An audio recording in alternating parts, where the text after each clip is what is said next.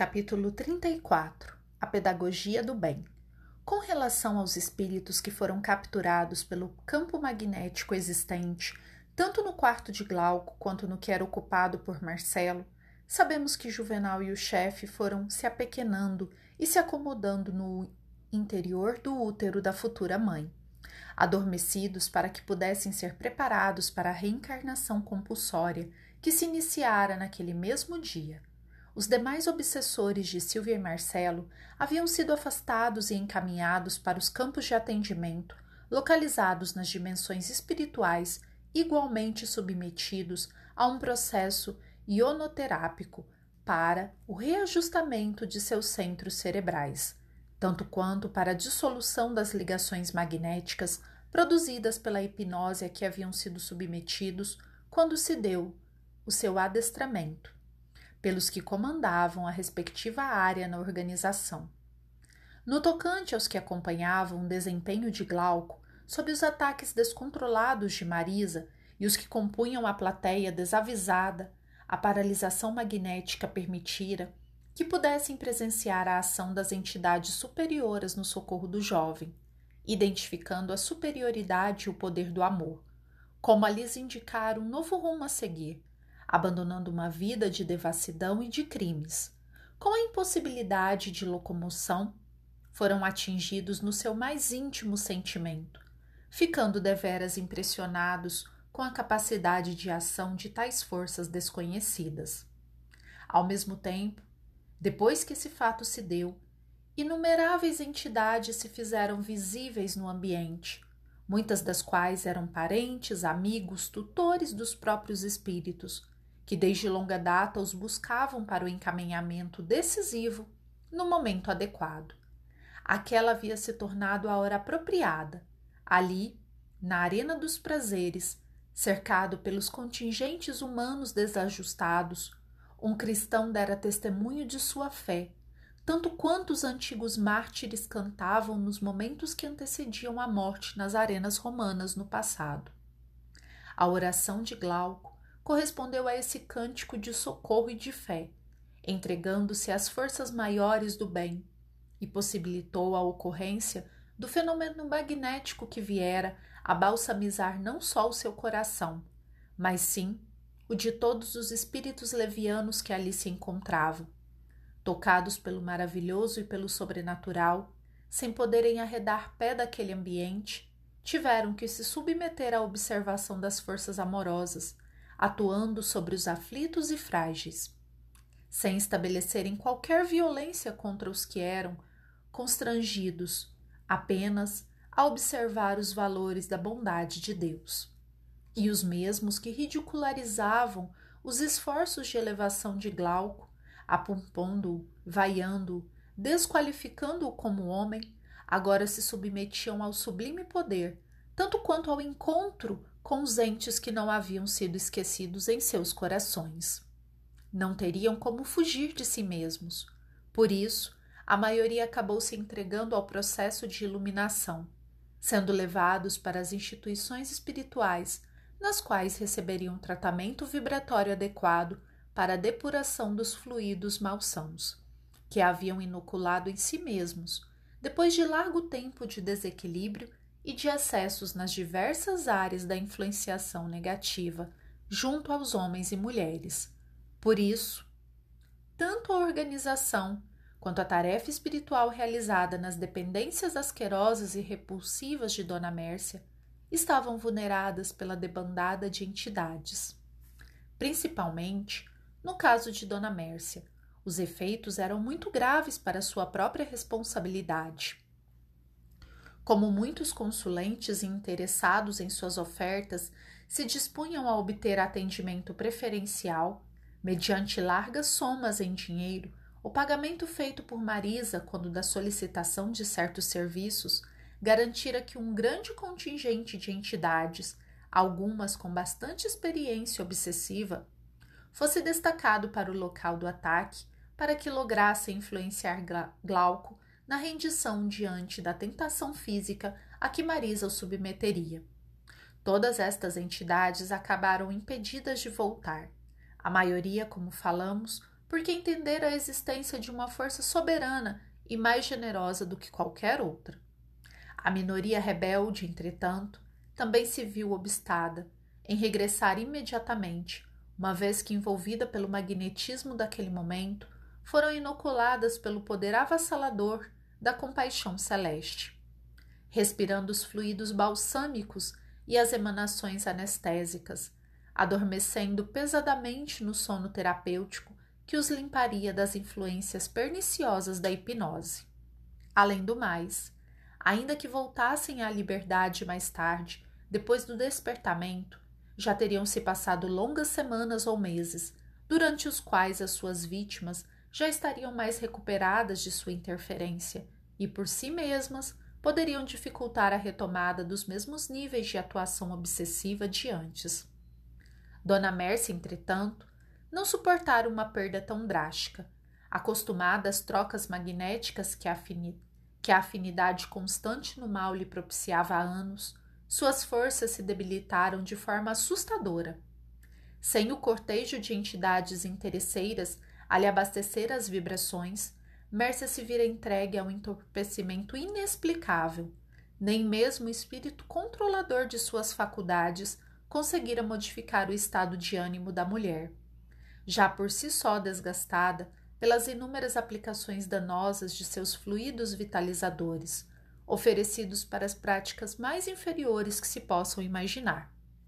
A queda de seu fluxo energético fez com que a clientela invisível que a sugava deixasse de ser atendida, ainda que sob o protesto dos muitos que se valiam de suas energias para conseguirem os seus objetivos.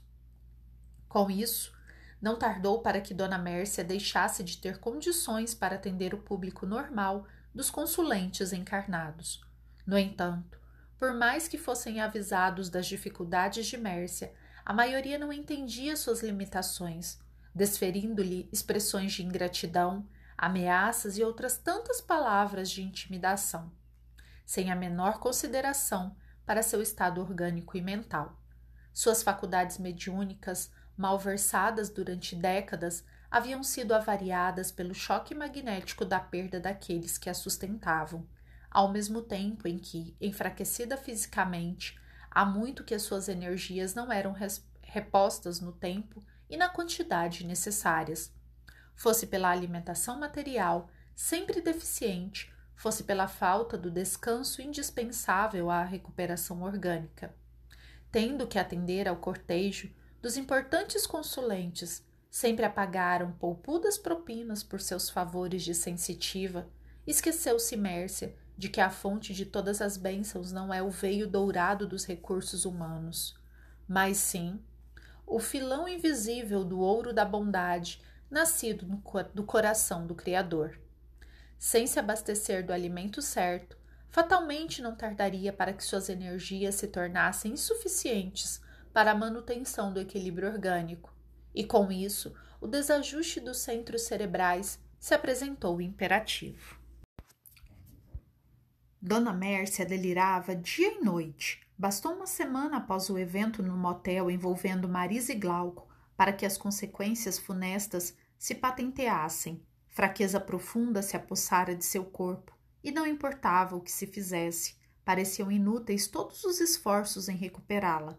Ligada diretamente a ela, a entidade que a controlava recebia todos os impactos das medicações que eram administradas à médium, receitadas por médico de confiança. Ao mesmo tempo, assim que se instalara a fragilidade referida, o perispírito de Mércia passara a ter mais consciência e lucidez, deixando o corpo carnal com maior consci consciência e encontrando logo ao seu lado as entidades inferiores que a ajudavam na execução criminosa dos desejos daqueles que contratavam seus préstimos. Enquanto seu corpo se entregava à fraqueza, transferido ao hospital em condição de emergência, a constatação de sua participação em imensa rede de desajustes e delitos tornou ainda mais difícil a modificação de seu estado físico compreendendo o tamanho de suas culpas ao identificar-se mais livre das algemas do corpo carnal. Mercy observou-se rodeada por entidades horrendas, anões deformados, seres monstruosos que babavam líquido viscoso dos orifícios que apresentavam no rosto, título de bocas ou narizes. Esses encontros faziam-na despertar-se, buscando retornar ao corpo frágil, em aflitiva manifestação de um desdobramento perturbado.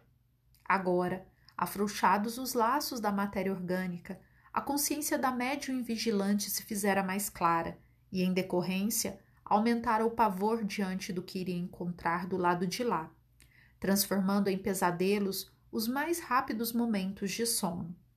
Os pesadelos agitados, perturbando-lhe o estado orgânico, repercutiam também no tipo de tratamento que recebia. Vendo suas agonias durante o repouso, os médicos adotaram o uso de medicação neurolepática, com a finalidade de tentar diminuir as conversas com seres invisíveis ou os relatos de ambientes grotescos. Tal recurso químico repercutia sobre a entidade negativa que a manipulava, produzindo-lhe reações de igual monta, forçando-a a afastar-se da comparsa, rompendo os laços magnéticos que os mantinham unidos.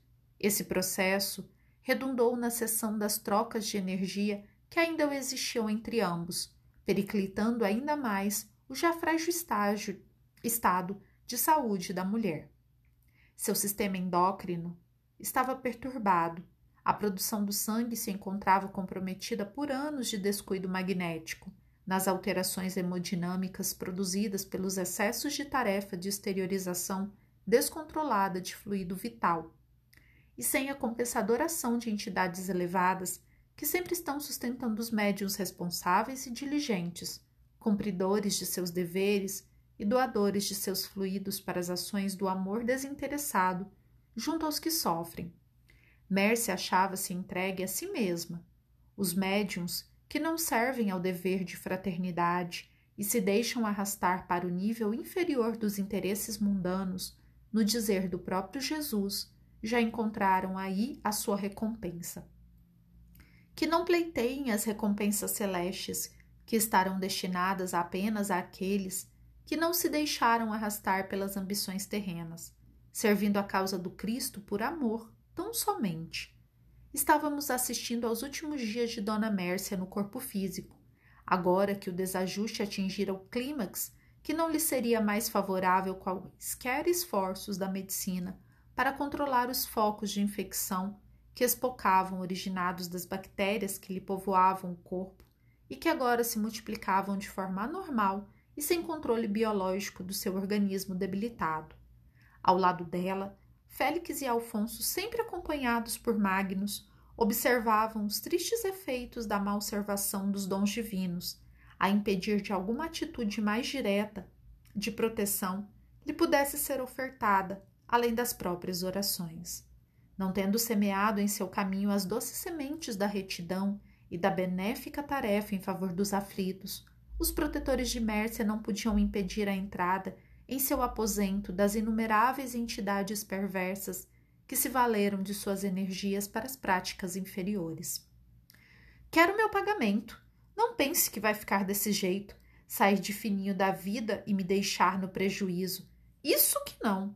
protestavam muitos dos que se acercavam daquele local.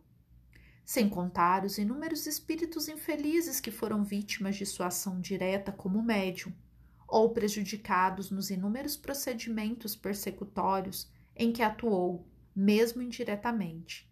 Tais espíritos, atribuindo-lhe todas as culpas, valiam-se de sua fragilidade mórbida para trazer-lhes todo o cortejo de ameaças e ironias, preparando-lhe a colheita amarga que Jesus se referiu quando nos disse que a cada um segundo suas obras. Assim, Tendo aceitado ser a pedra de escândalo, Mércia abriu caminho fácil às cobranças das inumeráveis entidades infelizes, que esperavam quais lobos vorazes a sua chegada ao lado da verdade para estabelecerem os processos de revide.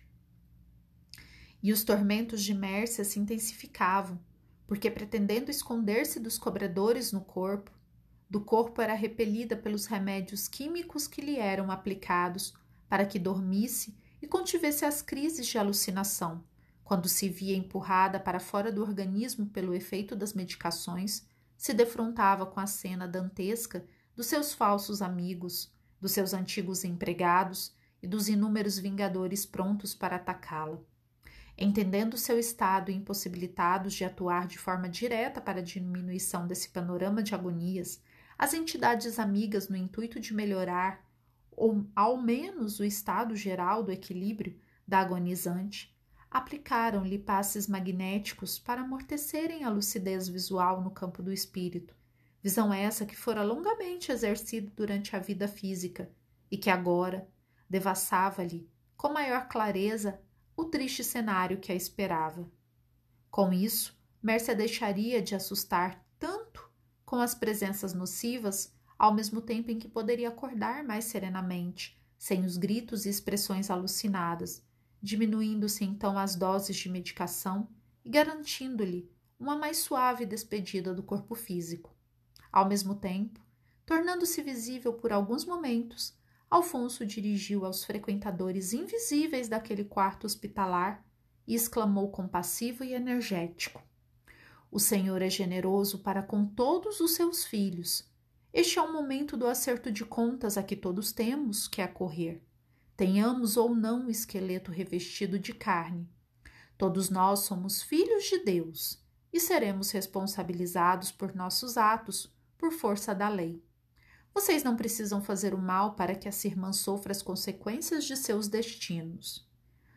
Por isso, convoco-os a que esqueçam o mal recebido e aceitem o convite do amor.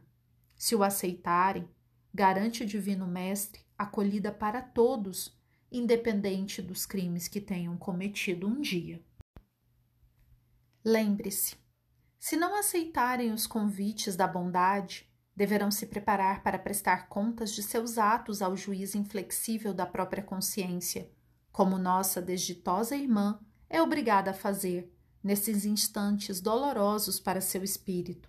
A palavra rápida e vibrante de Alfonso pegou a muitos de surpresa. Assustados, a maioria correu do local. Uma pequena parte permaneceu entre o medo e a revolta, a gritar que não era justo que Deus mandasse protetores para as pessoas que se haviam transformado em demônios na vida deles.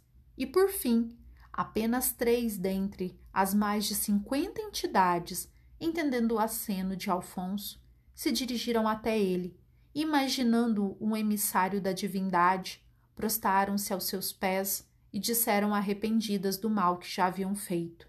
Imediatamente, do campo magnético luminoso que surgia a partir de Alfonso, três espíritos trabalhadores se apresentaram no recinto, reerguendo as almas abatidas que haviam aceitado o chamamento do bem, e então recolhidas com carinho, foram levadas aos processos de refazimento. Ao menos por um tempo, o ambiente do quarto de Mércia se fizera esvaziado de entidades maldosas. Pelo menos por algumas horas, a pobre criatura terá um pouco de sossego para pensar em seus atos e preparar-se para o retorno. Sim, Félix, esperamos que os médiums do mundo possam se preparar melhor para enfrentarem este crucial momento em sua jornada de volta. Deixando o ambiente, garantiram à moribunda uma porção de forças para que os instantes finais do corpo de carne correspondessem a um curso de amadurecimento para o espírito que continuaria vivo e defrontado por seus acertos e erros, sem nenhuma desculpa. Ambos tinham que dar curso aos ajustes finais do processo de resposta do bem, diante das atitudes levianas e desajustadas dos homens, a aceitarem passivamente o papel de agentes do mal, com base em seus desejos de grandeza, de sucesso, de vaidade e orgulho, de ascensão profissional, de cobiça do que não lhe pertence, de escolha de um caminho incompatível com suas necessidades. Por isso, queridos leitores, se pode parecer difícil seguir as, pe as pegadas de Jesus, que nos pede muita coragem, determinação, renúncia, desapego e maturidade, ao menos não nos esqueçamos dos ensinamentos de Moisés, mais antigos, mais limitados, mais intimidadores do que os do cristianismo, os ensinamentos contidos no Decálogo, igualmente esquecidos pela maioria teriam evitado todos os problemas que encontramos nestas linhas, se tivessem sido minimamente observados. Você se lembra, pelo menos, dos Dez Mandamentos? Se não se lembrar dos dez, esforcemo-nos para guardar pelo menos alguns deles, e isso já nos será muito útil para nossa melhoria pessoal. Não furtareis, não prestareis falso testemunho contra o vosso próximo, não desejareis a mulher do vosso próximo, não desejareis a casa do vosso próximo, nem seu servidor, nem sua serva, nem seu boi, nem seu asno, nem nenhuma de todas as coisas que lhe pertencem. Vocês hão de convir que os integrantes desta história tivessem seguido estes mandamentos, não teríamos chegado até aqui, não é mesmo?